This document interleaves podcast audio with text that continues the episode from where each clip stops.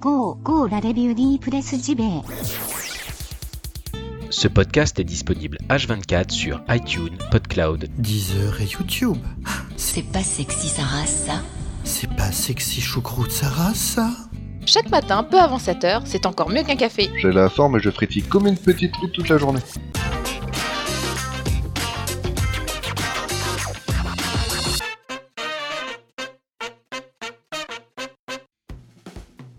Nous sommes le jeudi 22 février 2018 et oui déjà, les jours passent, les jours s'enchaînent sans qu'on s'en rende compte. Moi c'est Bruno Roca, vous le savez, vous êtes dans la revue de presse JV, le premier podcast quotidien vous causant de jeux vidéo chaque matin. J'espère que vous allez bien et sans plus tarder, ce que je vous propose eh ben, c'est d'attaquer tout de suite. Allez, on y va.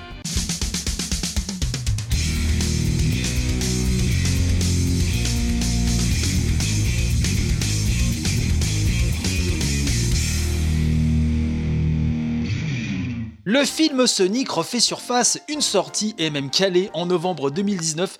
Alors j'ai lu ça sur jeuxvideo.com hein, hier. Le film Sonic est donc bel et bien confirmé la même année où le film Mario euh, fait par le studio Illumination, hein, on en a déjà parlé dans cette émission, devrait euh, lui aussi débouler. Donc il y aura un duel au cinéma entre le hérisson et le fameux plombier qui n'est plus plombier d'ailleurs, enfin bref, ceci est un autre sujet.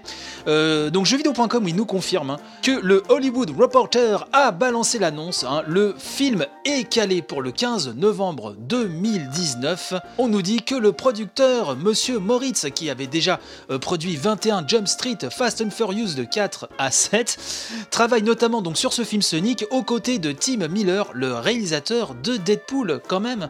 Moi j'avais beaucoup aimé Deadpool, hein, je sais qu'il divise, mais moi je, l'avais trouvé très sympa. Euh, donc voilà, c'est pour le 15 novembre 2019, sans savoir pour l'instant si cette date concerne uniquement le territoire américain ou si une sortie mondiale est prévue. Je rappelle que c'est un film qui sera en image de synthèse, hein, mais si Sonic sera en image de synthèse, hein, ce sera un mélange aussi avec des prises de vue réelles, un petit peu comme nous le rappelle jeuxvideo.com, un petit peu comme le film Détective euh, Pikachu, qui lui aussi est attendu en 2019, hein, le 10 mai plus précisément. Décidément, 2019, les héros euh, de jeux vidéo débarquent en force au cinéma, quand on sait que la seule bonne chose qui est arrivée à Sonic ces derniers temps, c'est Sonic Mania. Quant à savoir si le film aura un intérêt ou pas, je pense qu'il va falloir vraiment bosser euh, pour être au niveau du film Mario qui, euh, lui, en tout cas, me paraît beaucoup plus encourageant. Bref, un wait and see comme disent les jeunes.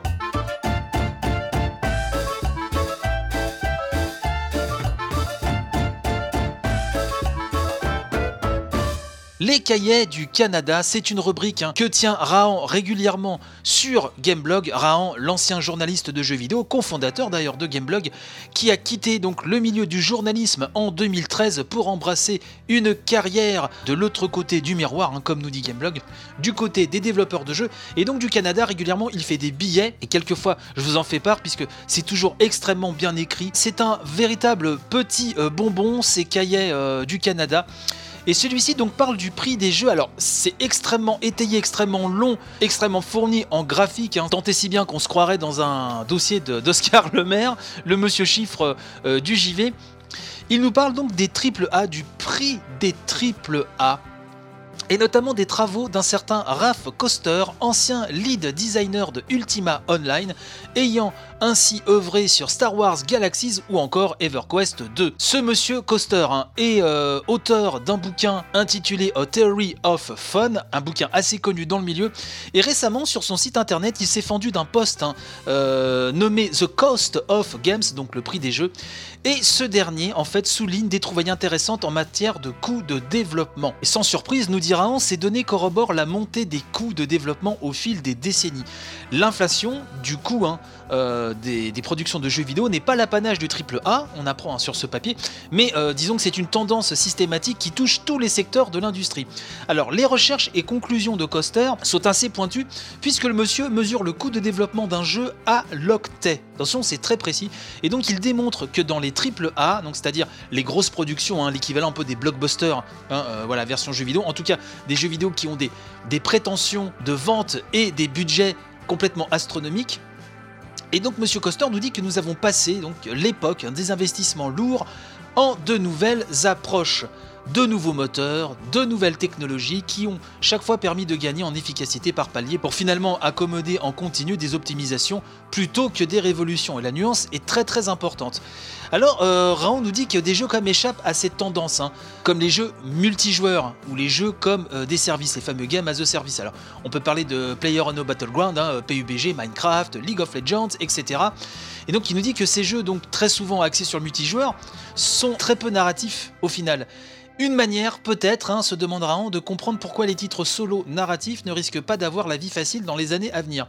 Ce qui m'attriste profondément, vu que moi ma préférence va sur les titres solo. Raon essaye aussi de tordre le cou euh, à des idées reçues, notamment sur le prix des jeux qui, pour lui, a baissé ces 30 dernières années si l'on tient compte de l'inflation. En contrepartie, il explique aussi qu'il faut prendre euh, aussi en considération les conditions de vie qui sont beaucoup plus difficiles de nos jours, le chômage de masse, les crises financières, la précarité de l'emploi, etc. En tout cas, il conclut ce papier, hein, Rahan, en nous disant qu'il n'y a pas de secret au final, hein, que pour continuer sa croissance, soit on produit mieux, hein, plus vite, ou pour moins cher, soit on trouve comment monétiser plus longtemps à production égale, soit on monte les prix. Et comme le prix du jeu en boîte est relativement fixé aujourd'hui, il ne reste plus que les deux dernières possibilités. Et si l'on en croit la manière qu'a Coster d'approcher le problème, nous expliquera il apparaît que la première semble plus difficile à atteindre que la seconde. C'est aussi ça qui est séduisant avec les lootbox, ça ne demande pas de production supplémentaire. Cette petite évidence bien tristoune hein, qui parachève ce dossier ma foi fort intéressant, comme toujours hein, avec les cahiers euh, du Canada, enfin dossier, je sais pas si on peut parler de dossier, mais en tout cas euh, ce billet d'humeur, euh, je dirais un petit peu euh, dense à chaque fois de Rahan est à lire donc sur Gameblog, hein, le lien comme d'habitude, tous les liens de toute façon dans cette émission, je sais je me répète, mais enfin sont à retrouver dans la description hop de cette émission.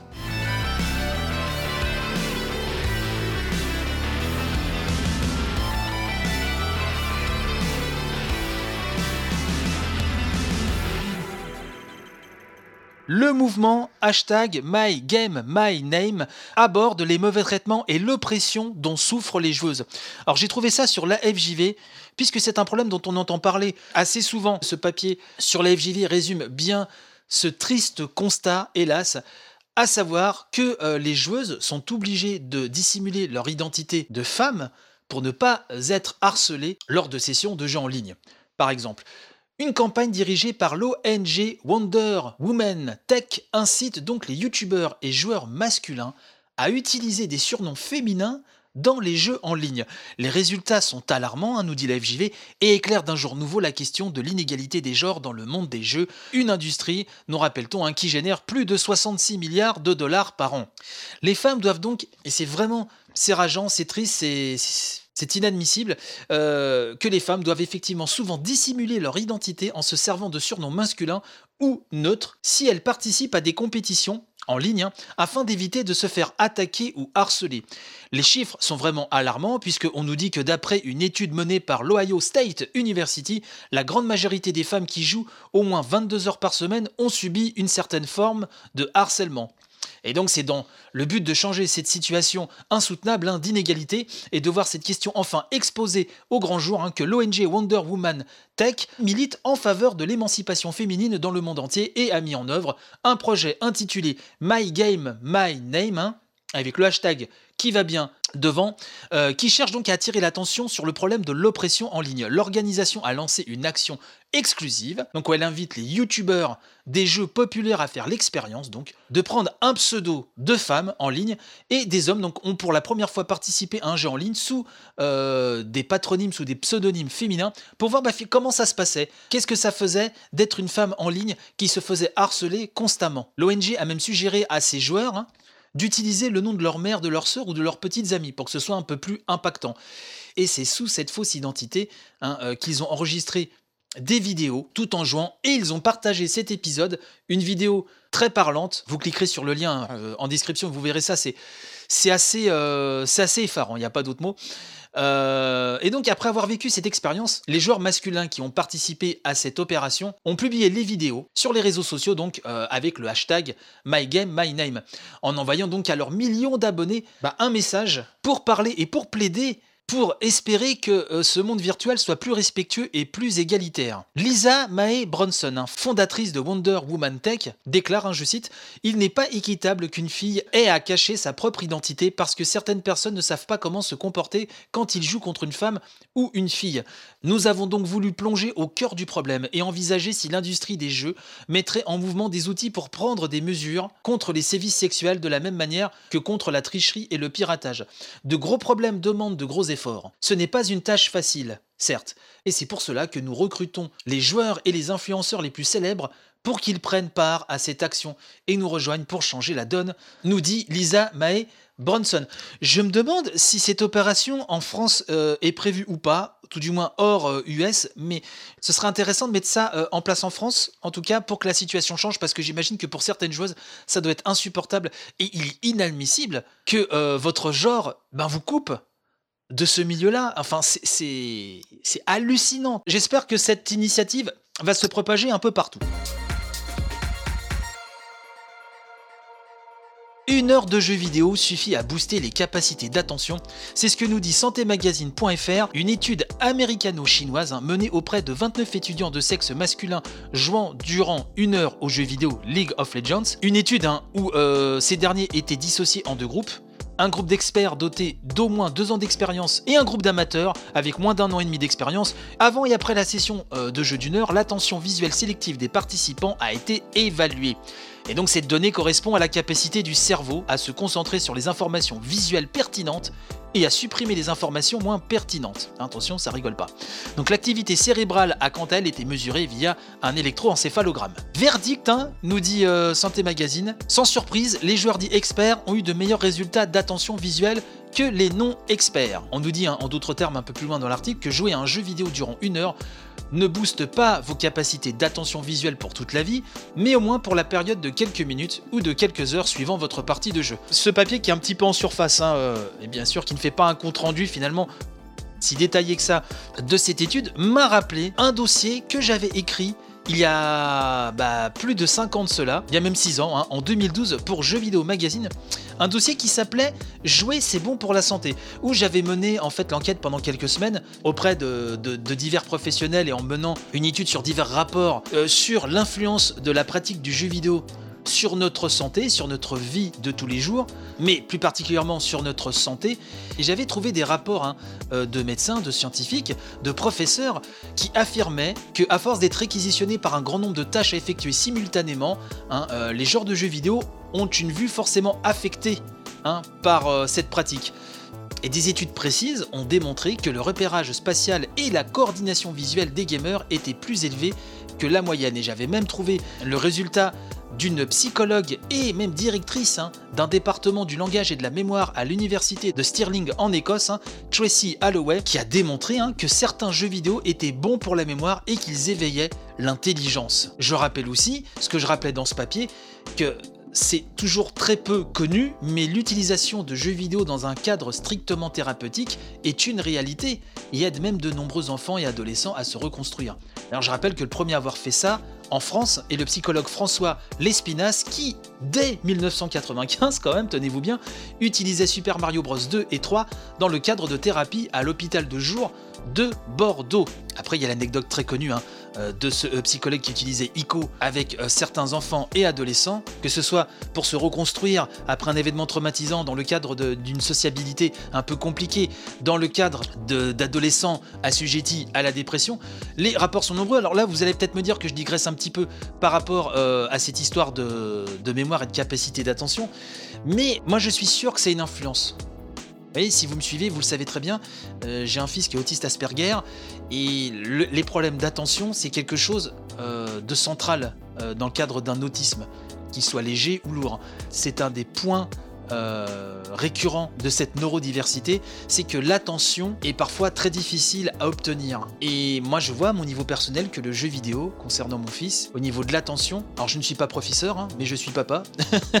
et je pense que si vous êtes parent aussi, si vous m'écoutez, vous savez très bien qu'il y a des choses que euh, nous, en tant que parents, en tant que père, en tant que mère, euh, nous voyons et que certains médecins euh, ne peuvent pas voir euh, l'espace d'une ou deux séances ou lors d'une consultation, c'est que je suis persuadé que le jeu vidéo, moi, a musclé l'attention et l'acuité visuelle de mon fils. J'en suis persuadé.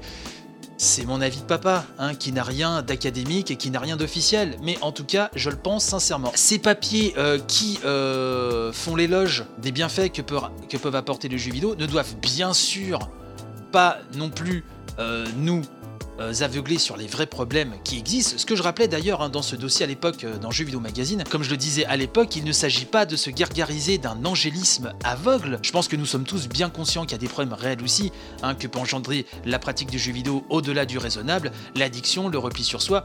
Mais comme euh, le ferait une pratique extrême de lecture, de, de jeux de rôle sur table, de visionnage de DVD, que sais-je, bien sûr que les personnes fragiles, quel que soit le domaine, peuvent être impactées de manière négative s'il y a vraiment addiction.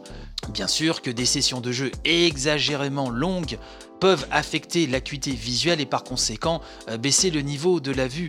Je rappelle aussi très souvent aux parents, je digresse un peu mais c'est important parce que c'est un sujet qui me tient à cœur et je pense que si vous êtes parent, euh, vous devez aussi euh, penser à ça. Je rappelle que la norme PEGI n'est pas là pour les chiens aussi, qu'on ne met pas des jeux 16 ⁇ 18 ⁇ dans les mains d'enfants qui n'ont même pas 15-16 ans. Non, non, non et non. Même moi, dans mon entourage, il m'arrive, et des parents qui sont tout à fait, euh, je dirais, de, de- bons parents. hein. Euh, il ne faut pas non plus accabler tous les parents, mais c'est par méconnaissance parfois. Alors peut-être qu'il y a un boulot à faire supplémentaire ailleurs, je ne sais pas, mais c'est par méconnaissance parfois que certains parents, ne connaissant rien aux jeux vidéo, vont mettre dans les mains d'un gamin de 10 ans un GTA par exemple. Ça, je l'ai déjà vu. Ou un Resident Evil. Et ça, pour moi, c'est extrêmement grave. On ne fait pas ça. Voilà. Comme on ne mettrait pas un gamin euh, de 8 ans devant un, Terminator ou un Alien. Vous voyez? Bon. Voilà, en tout cas, euh, parenthèse fermée, là j'ai vraiment euh, total digressé, mais pour moi c'était des choses importantes à rappeler.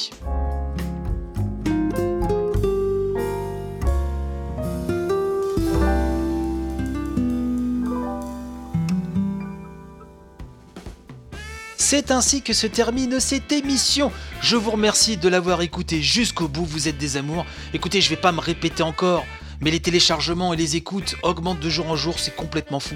Donc je vous remercie vraiment, l'émission a, a vraiment son petit succès, elle continue de grimper, c'est grâce à vous, c'est grâce à vos partages, c'est grâce aux tipeurs, aux mécènes hein, aussi qui me donnent une motivation inestimable. Merci à vous, n'hésitez pas à partager, à réagir hein, sur euh, le Twitter de l'émission, hein, revue de presse JV tout collé, il y a un Discord aussi, vous êtes euh, grandement invités à venir discuter avec nous, il y a une bonne ambiance et ça on y tient, c'est à la bonne franquette, c'est en détente, comme si nous étions tous ensemble autour de la même table en train de prendre l'apéro, alcool ou sans alcool, comme vous voulez, c'est pas le souci. Je vous dis donc à demain, bon courage pour la journée, vive le jeu vidéo, portez-vous bien, allez, bye bye.